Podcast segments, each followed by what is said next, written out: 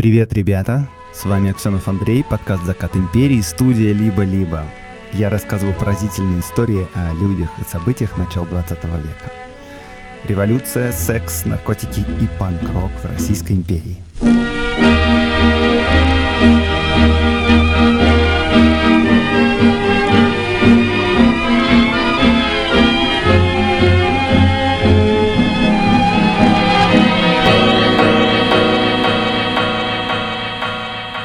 Подкаста есть друг и партнер, провайдер облаков и IT-инфраструктуры Selectal. Вместе с Selectal мы делаем рубрику «Эврика» об изобретениях и идеях из прошлого, которые влияют на нашу жизнь до сих пор. Этот выпуск «Заката империи» у нас о первом в Средней Азии такси, а прямо сейчас я расскажу вам об одном изобретении, без которого сложно такси представить. Собственно говоря, слово «такси» само по себе появилось благодаря этому изобретению — до такси цена на проезд тоже регулировалась. Извозчикам, например, говорили, вот-вот должна быть именно такая фиксированная оплата за поездку. Но извозчики, если видели какого-нибудь богатого господина или даму, или, например, туриста, они заламывали цену побольше. Э, можно, конечно, торговаться, но для некоторых торговаться непозволительно по статусу. Ну, извозчики этим, естественно, пользовались. И вот, когда появился первый коммерческий извоз на автомобилях уже, все примерно таким же образом и продолжалось. Но в 1908 году в России э, организация под названием «Товарищество автомобильного передвижения», которая работала на автомобилях «Дарак», э, значит, оно предложило клиентам новинку. Все их автомобили снабжались специальными счетчиками, которые назывались таксометры. Этот прибор регистрировал обороты колеса и таким образом подсчитывал пройденное расстояние. И таким образом появилась стандартная такса, то есть фиксированная плата за километр. Ну, тогда еще за версту. И отсюда, собственно говоря, от слова такса происходит название такси. Эти приборы изобрели и внедрили, конечно, впервые не в России, вообще что-то подобное существовало еще в Древнем Риме. На оси колесницы закрепляли тазик, в который падал камешек после каждого пройденного стадия.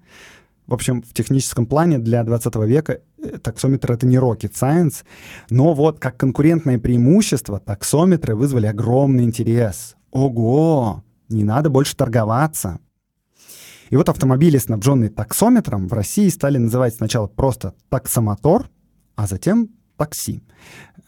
Мне кажется, спустя сто лет мы пережили похожий переворот. Вот я помню, алды тут. Как раньше нужно было ловить машину просто на улице и торговаться с таксистом, который, собственно, даже и таксистом никаким не был, был бомбил или просто случайным водителем, а теперь вжух, как бы приложение само рассчитывает расстояние заранее и заранее же говорит тебе цену. Может быть, это тоже, конечно, не высшая математика, но вот сейчас, наверное, сделать удобный сервис гораздо сложнее, чем подсчитать, сколько стоит дорога. Клиенты, партнеры подкаста компании Selectel запускают и банковские приложения, и сервис такси. А Selectel предоставляет все технические возможности для надежной и быстрой работы. Все нужные сервисы Selectel собраны в одном окне браузера, и из удобной панели управления можно в пару кликов развернуть гибкую и надежную IT-инфраструктуру для любой задачи. От небольшого телеграм-бота до крупного маркетплейса с тысячами заказов в день. Узнать еще больше о гибких инфраструктурных решениях партнера подкаста можно по ссылке в описании. А в телеграм-канале Selectel можно найти карточки с клиентскими кейсами использования сервисов провайдера. Например, э, компания X5 Group рассказала, как они развернули собственное облако на мощностях Selectel. Ссылки на телеграм-канал и сайт Selectel в описании этого выпуска.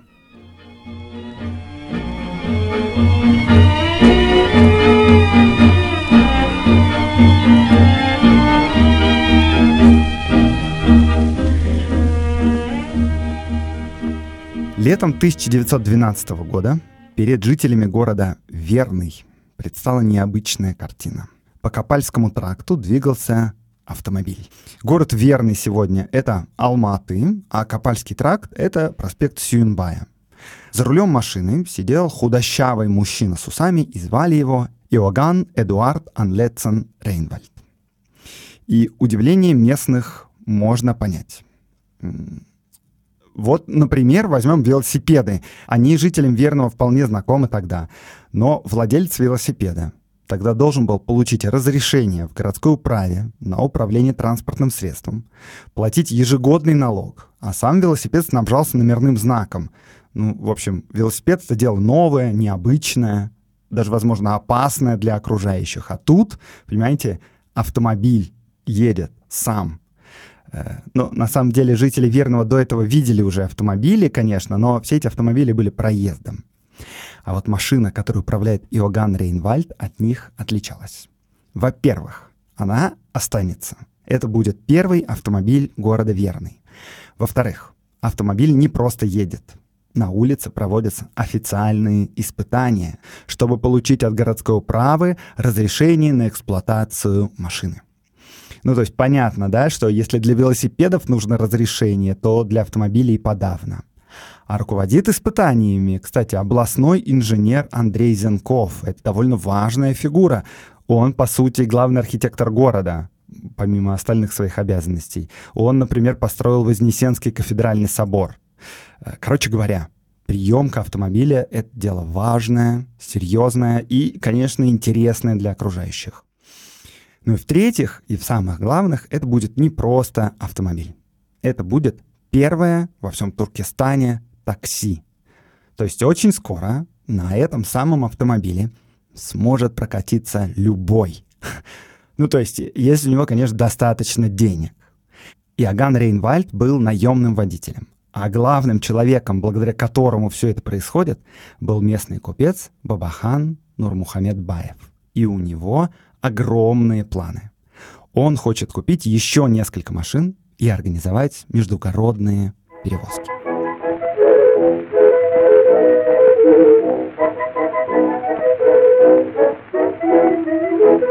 Тут э, мне надо признаться честно. Дело в том, что информации о первом такси в Туркестане крайне мало. И я, на самом деле, просто воспользуюсь поводом, чтобы рассказать о Средней Азии в составе Российской империи, потому что никогда об этом не рассказывал в подкасте. И вот пора пришла, наконец-то. Кроме того, мы же хотим разобраться, что это вообще за земли были тогда вокруг будущего города Алматы и как там жили люди. Чем ценен наш подкаст? Широтой контекста. Самое главное тут то, что вокруг, конечно, Российская империя, но совсем не такая Российская империя, как например, вокруг Воронежа. Не потому, что здесь говорят на другом языке, поют другие песни, и климат тут другой.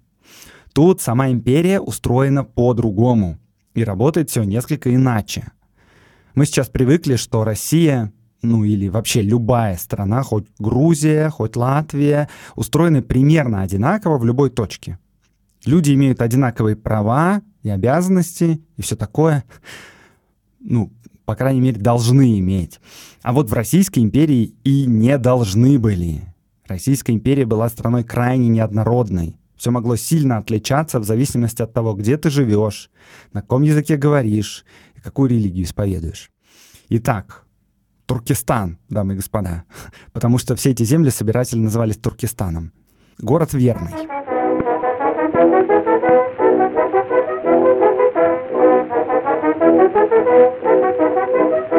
1912 году, как раз когда там появился автомобиль, то есть перед Первой мировой войной, в Верном жила 41 тысяча человек.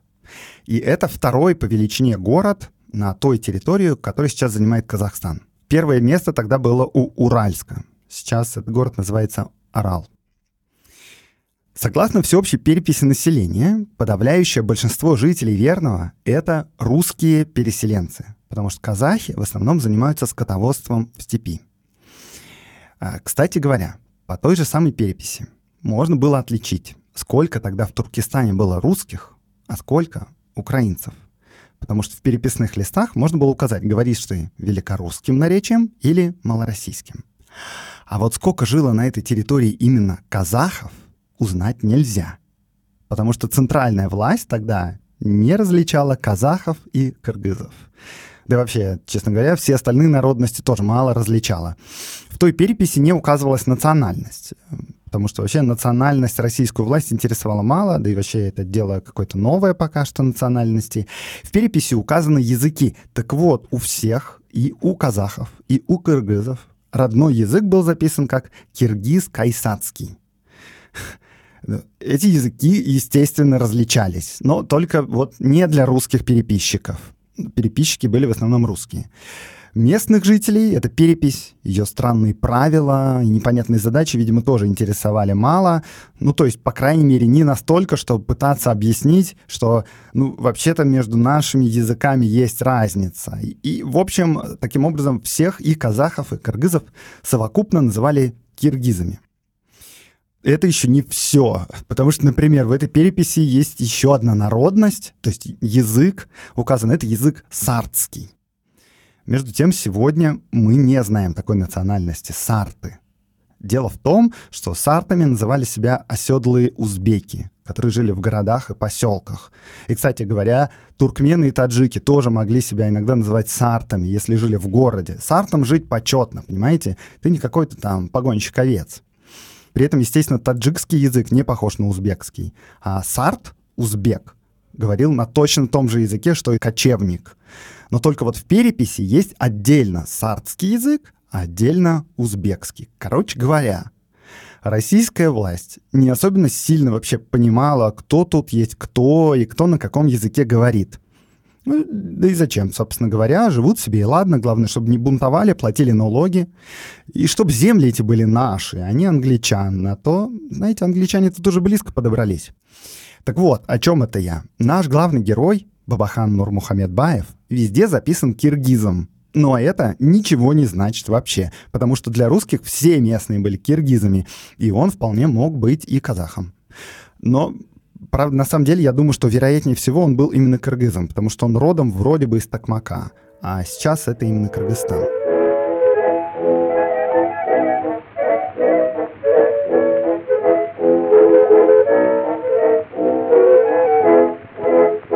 Российская империя подчиняла все эти земли потихоньку. Последние важные присоединения происходили в середине XIX века, когда присоединили земли современного Узбекистана и Таджикистана. Дальше на юге лежал Афганистан. Но на Афганистан рассчитывала Великобритания. Уже прямо вот с вилкой, ножом, заправив салфеточку за воротник, сидела, точнее даже не сидела, э, уже несколько раз повоевать британцы успели с афганцами, а тут как бы глядь, Россия с севера подбирается. И вот сначала две империи раздумывали, не повоевать ли нам друг с другом за Афганистан, а, но потом решили договориться и как бы поделить сферы влияния, и тоже не сильно различая, где какие народы живут. И, само собой, в рамках вот этих военных походов строились различные укрепления и форпосты, которые впоследствии разрастались до размеров города. И вот Верный как раз один из таких городов. Конкретно про Верный в XIX веке газета «Санкт-Петербургские ведомости» писала так. «Наше укрепление растет не по дням, а по часам. И как ему не процветать в стране, благоприятствующей всеми дарами природы и так долго ждавшей водворения цивилизации? Давно ли здесь была пустыня, в которой с самого сотворения мира не бывало оседлости, только лишь посещались кочевниками, а теперь здесь город, в котором более пяти тысяч жителей? Поверьте, что не пройдет и десяти лет, как наше верное превратится в обширный город, которому будут завидовать не только сибирские, но и русские города. Короче, по словам газеты, тут водворилась цивилизация и провела границы регионов, как попало, не особенно обращая внимание, кто на каком языке говорит, даже не особенно различая эти языки. И в итоге на этих землях к началу Первой мировой было два ханства. Это Хивинское, Бухарское, вроде как суверенные государства со своими главами, ханом и эмиром, соответственно, но оба этих государства были под протекторатом Российской империи. А большая часть территории поделена между двумя генерал-губернаторствами – туркестанским и степным. Первый на юге, второй на севере. Ну и в целом всю Среднюю Азию, которая находилась под контролем России, собирательно называли Туркестан. Положение местных жителей было, я бы сказал, как бы таким амбивалентным. Во-первых, их, конечно, никто не спрашивал, хотят они в состав России или не хотят. С другой стороны, с присоединением их жизнь не особенно сильно изменилась, особенно поначалу. Российская империя инкорпорировала народы постепенно, А сама по себе империя не была вовсе равноправным государством. Все подданные имели разные права в зависимости от места жительства, религии, сословной принадлежности и разных политических обстоятельств. И все, кто не считался русскими, а русскими считали, собственно говоря, русские, украинцы, белорусы совокупно. Так вот, все остальные считались инородцами. Так вот, инородцы-киргизы среди которых были, как я уже сказал, и казахи, и кыргызы, имели по сравнению с обычными русскими крестьянами и некоторые преимущества и ограничения. В первую очередь обычно вспоминают, что у местных инородцев не было обязанности служить в армии. И обосновывалось это тем, что присоединили их ну, как бы недавно, они мало сочувствуют интересам государства, как бы, наверное, не очень будут понимать, зачем надо воевать за Россию и все такое. Но были еще и более интересные доводы, например, вот такие. Исторический опыт формирования туземных армий показал, что конечным результатом таких решений была необходимость их расформировывать, как только на данной окраине обострялось национальное самосознание. Ну то есть делать национальные военные формирования опасно, потому что это может усилить национальное самосознание в этих людях. Э, в целом признавалось, что когда-нибудь потом, конечно, все подданные империи будут служить в армии, но вот пока что это нецелесообразно, а спешить нам как бы некуда. Местные жители платили налоги в казну. Э, налог этот в сумме на одного человека получался поменьше, чем, скажем, там, налог с русского крестьянина – ну, вообще и собирали, и считали его просто по-другому. Поскольку народ тут кочевой, то плата взималась с каждой кибитки. А еще поскольку народ кочевой, найти их как бы порой непросто, где они, а, то сбором налогов и вообще распределением всех повинностей занималась местная знать. И могла этим злоупотреблять, конечно. Кого-то она больше нагружает, кого-то меньше. Но государству это было выгодно, потому что не надо было самостоятельно разбираться с каждым конкретным человеком. Ну, собственно говоря, в России налоги тоже брались с общины, а не с каждого отдельного крестьянина. А, но для местных самым обидным, пожалуй, было то, что всю землю в степи государство объявило своей собственностью. И местным просто как бы разрешили ей пользоваться.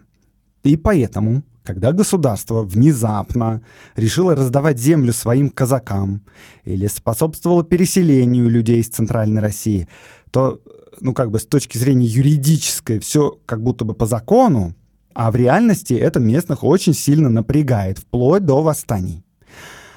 А в России, кстати говоря, вообще, по-моему, предпочитали сделать из кочевников, скотоводов оседлых крестьян.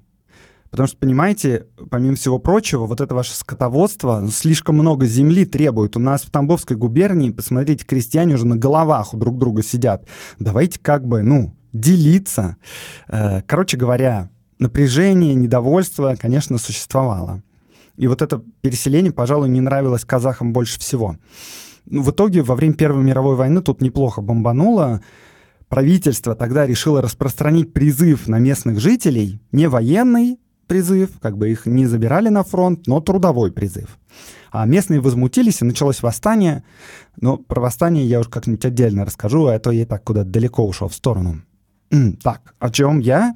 А, о генерал-губернаторствах. И главой в каждом генерал-губернаторстве был генерал-губернатор, как ни странно. Он, в отличие от простого губернатора, обладал еще и военной властью на этой территории. И подчинялся он военному министерству, а не Министерству внутренних дел, как обычный губернатор. И вот в туркестанском генерал-губернаторстве столицей был Ташкент, и в него входили несколько областей в том числе Семиреченская область, а город Верный, будущая Алмата, это как раз столица Семиреченской области. В то время, когда сюда приехал автомобиль Бабахана Нурмухамедбаева, и это уже относительно крупный город. Тут есть водопровод, керосиновое уличное освещение, кинотеатр, банки, предприятия, магазины, э, заводики. И вот тут надо добавить ложку дегтя Потому что если посмотреть на структуру производства города Верный в то время, то можно сделать несколько глубокомысленных выводов. Значит, смотрите, два самых крупных предприятия в городе — это водочные заводы. Следом за ними идут три пивоваренных завода. Потом идут три табачные фабрики. И, наконец, нормальное уже производство начинается. Всякие мельницы, кирпичные заводики и так далее. Три пятых всего производства в верном, я имею в виду в денежном выражении, приходилось на алкоголь. Текстиль, посуда, всякие самовары, пуговицы, не говоря уже, естественно, об автомобилях, все это прибивало верный из России. Это получается такая вполне колониальная структура производства. Так бы я это назвал. А, между прочим, наш Бабахан Нурмухамедбаев в этом смысле работает во вполне этичной индустрии. Он занимается производством масла. Но, честно говоря, я вот даже не смог найти, какого именно масла, сливочного или растительного. И еще предприятие у него не в Верном, а в Токмаке. И предприятие его, видимо, приносило достаточно денег, чтобы вот еще заняться коммерческим извозом, купить автомобиль. И прежде чем мы перейдем к извозу уже, я вам предлагаю посетить еще пару мест в городе вместе с другом и партнером подкаста с сервисом Aviasales еще.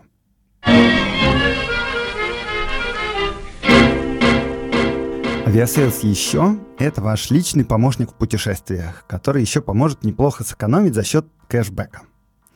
И вот вместе с travel-консультантами сервиса Aviasales еще мы делаем совместную рубрику про не самые очевидные места, которые были важными на закате империи и остаются интересными сейчас.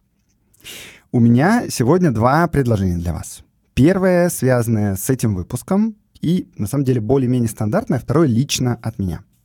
Итак, в городе Верном тогда есть начальник строительного объединения это вот такая должность, Андрей Зенков. Это вот тот самый, который заведовал приемкой автомобиля Нурмухамедбаева. А этот человек спроектировал много важных зданий в городе, начиная прямо с Вознесенского кафедрального собора. Теперь он, по иронии некоторые, находится в парке 28 героев-панфиловцев. Но еще, помимо собора, Зенков построил особняк купца Шахрохвостова. Такое милое голубое здание. В нем сейчас консульство Франции. Он построил мужскую гимназию. Сейчас это один из корпусов Казахского национального педагогического университета имени Абая. Еще можно, например, посмотреть на дом купца Гаврилова. Э, сейчас это дом приемов Акимата. Я не знаю, как вас, меня лично всегда восхищает, когда ты можешь прям потрогать рукой что-то, что сделано человеком, с которым ты как будто бы уже немножко знаком, хотя он умер давным-давно. Но вот мое личное, самое любимое и не самое очевидное место в Алматы такое. Езжайте до спорткомплекса Медео в горах. Можно простым городским автобусом. Спорткомплекс уже будет на высоте 1700 метров над уровнем моря. Там садитесь на подъемник. Он работает и летом тоже. Поднимаетесь. Затем пересаживаетесь на еще один подъемник. На второй площадке есть кафе, отличный вид на город — но я предлагаю сесть на третью канатку и доехать, наконец, до седловины перевала Талгар. Это выше 3000 метров. За этим перевалом вы увидите просто изумительный вид на горы Тяньшаня, которые будут тянуться до самого горизонта. Это супер красивое место. Если вы в поисках еще большего количества интересных мест для путешествий, то оформляйте подписку на Aviasales еще, и вы получите подборки классных локаций в разных городах и странах от местных жителей. Подробнее о сервисе Aviasales еще по ссылке в описании эпизода. И не забывайте про промокод «Закат». Скидка 10% на подписку.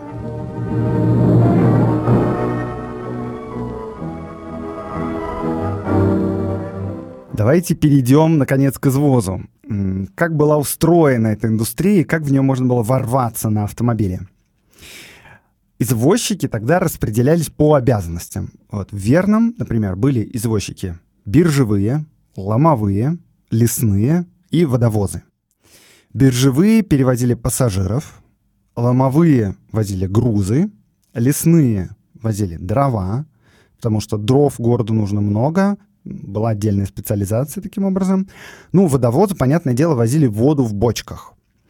При этом каждый извозчик города Верный должен был встать на учет в городской управе и оплатить налог. После уплаты извозчику выдавалось два знака. Один, крупный знак, извозчик был обязан прикрепить на повозку, а второй носил с собой. и был обязан показать пассажиру по первому его требованию. На обеих знаках был номер, а еще этот же самый номер следовало нанести краской на саму повозку. Эта повозка должна была быть обязательно выкрашена в черный цвет, и конструкция ее тоже регулировалась.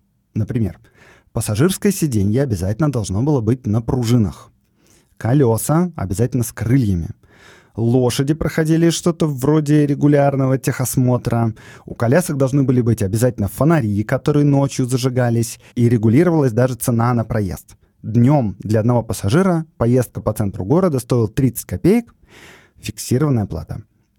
Это примерно полдоллара современных. И всем этим требованиям, очевидно, должно было соответствовать и предприятие Бабахана. Но на самом деле он хотел сделать нечто большее, чем потеснить просто на рынке извозчиков с лошадьми. Городское такси было для него слишком мелко. Вот что пишет Бабахан Нурмухамедбаев в прошении.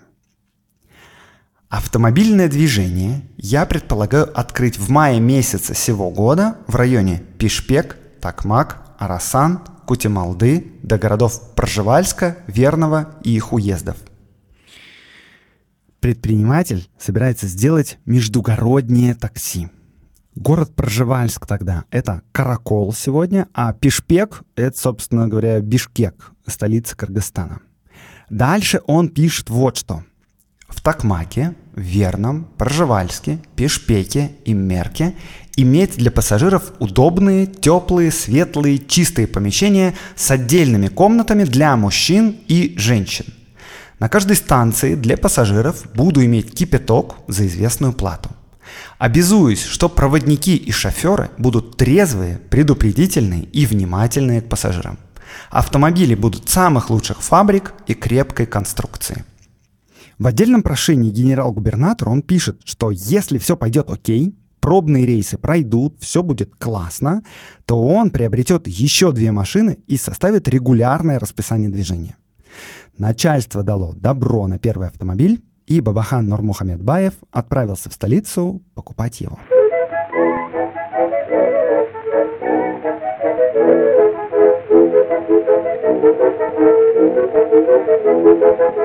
Из столицы он поехал на собственном дубль-фаэтоне марки «Берлие». Это весьма солидный французский автомобиль. Дубль-фаэтон означает тип кузова. А сейчас бы мы назвали это просто кабриолет, такой с двумя рядами сидений. И это все происходит в 1912 году. И вот чисто для сравнения, как этот бизнес развит в столицах. В том же самом году в Петербурге было уже 380 такси, а в Москве около 200. По большей части это Форды и Рено. Так что в целом для страны автотакси это давно не новость. О них пишут в газетах и журналах, выставки проводятся. Самое первое такси в стране появилось за пять лет до этого, в Москве в 1907 году. Но в Средней Азии до Нурмухамедбаева такси не было. Неизвестно еще, была ли оборудована эта машина таксометром. Мне кажется почему-то, что вряд ли. И, кстати, заходите в телеграм-канал подкаста. Я там опубликую фото того самого автомобиля. И это фото забавно выглядит. Значит, вокруг машины собрались какие-то прям дородные офицеры, а сам Бабахан Нурмухамедбаев вальяжно так сидит на подножке, типа с видом «Да, вот такой я крутой». И еще там же я выложу фотографии таксометров и революционных такси. Помните, что по четвергам в соцсетях выходит специальная рубрика «Эврика», по хэштегу The и Эврика можно их все будет найти. Да, и помимо покупки автомобиля, Бабахан еще нанял в Петербурге шофера, 26-летнего эстонца Иоганна Эдуарда Анлетсена Рейнвальда. Видимо, купец сумел убедить его, что в Средней Азии огромные перспективы для развития дела. И вот прямо на автомобиле они отправились в долгий путь. В то время преодолеть такую дорогу без поломок было просто невозможно. Машины для дальних путешествий обязательно имели с собой важные запчасти и расходники. А еще шофер тогда — это не просто шофер. Это в обязательном порядке инженер-механик. Он может починить автомобиль в случае любой поломки, ну или почти любой. Потому что, ну, собственно говоря, никто больше, кроме них, чинить автомобили не умел. и даже не разбирался в конструкции автомобиля. Как прошла эта поездка? В общем, неизвестно. Но вот я отыскал свидетельство сына городского старосты из Пешпека. И он описывает встречу в городе Нурмухамедбаева и Рейнвальда. И еще, очевидно, сам этот сын тоже ехал в автомобиле в этот момент. Дали прокатиться. При подъезде к городу на долю автомобиля выпала небывалая встреча. Сотни киргизов Пешие и конные пускались с гиком нас догонять. И чем ближе мы подъезжали к городу, тем толпа больше разрасталась. От машины было меньше шума, чем от людей. Авто мчалось по улицам со скоростью 25-30 км в час. Собаки охрипли от лая. В начале 1912 года автомобиль, наконец, прибыл в Верный. Первым делом машину надо проверить, еще в 1909 году генерал-губернатор Туркестана издал указ, по которому автомобили можно использовать только после осмотра и специальных испытаний. Некоторые требования сформулированы на сегодняшний день. Не безинтересно, вот я вам сейчас прочитаю. Автомобиль не должен при движении производить чрезмерный шум, а также распространять дым и пыль.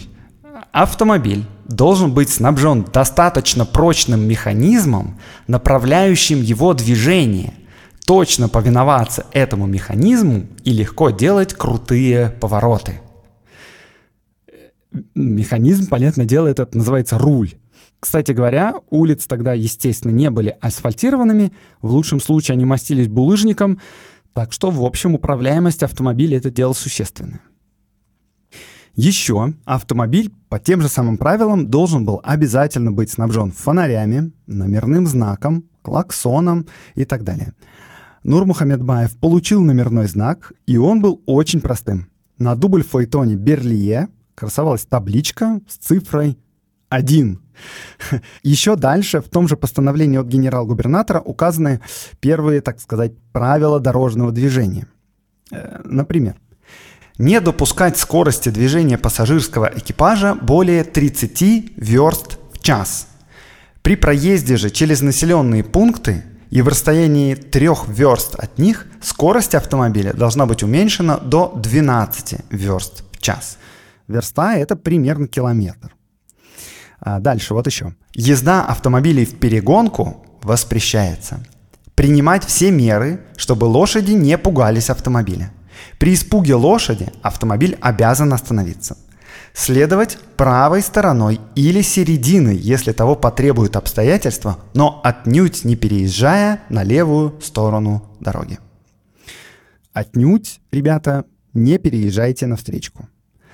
А, нарушение этих правил, любых, причем без конкретики тут, карается по этому документу либо штрафом до 500 рублей, либо арестом до 3 месяцев. Все, видим, очень серьезно. Приемкой автомобиля, как я уже говорил, заведовал Андрей Зенков, важный человек в городе, и вот он констатировал, что все в порядке. Еще Иоганн Рейнвальд прошел медкомиссию обязательную, которая удостоверила, что он обладает хорошим общим здоровьем, а также хорошим зрением и слухом. И что, в общем, препятствий для управления машиной нет, можно работать.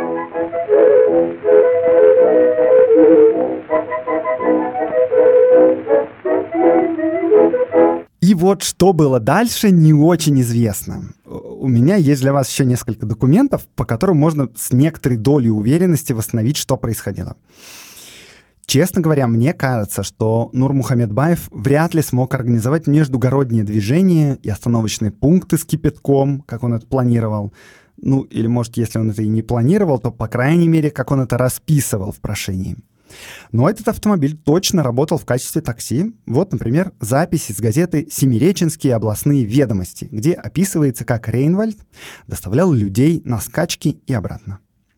Он успел сделать два рейса до начала скачек и один после скачек. Причем последний конец совершен был в полной темноте. В наших краях автомобильное движение вполне возможно, если машина надежна и шофер знает дело, потому что дорога на скачке далеко не из лучших.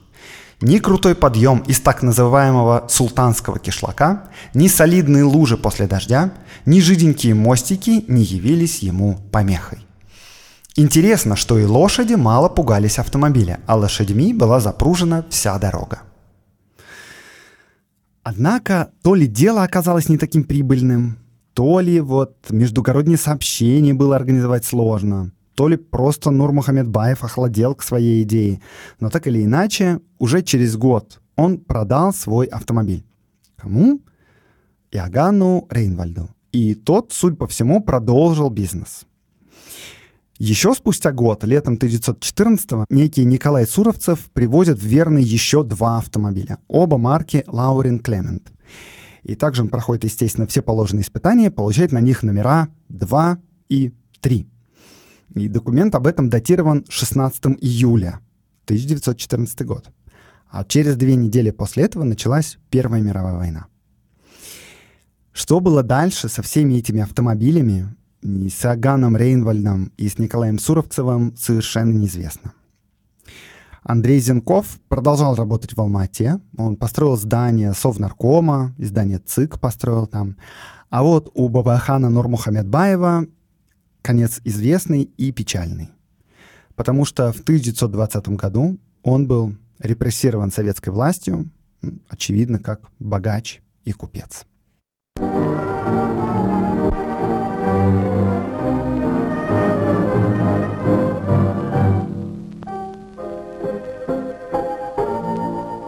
С вами был Аксенов Андрей, подкаст «Закат империи», студия «Либо-либо». Этот выпуск мне помогали готовить. Катерина Серебренникова, редактор, Дмитрий Катаругин, факт-чек, работа со звуком Олеся Бутенко. Подписывайтесь на телеграм-канал, инстаграм и вконтакте подкаста. До встречи через неделю.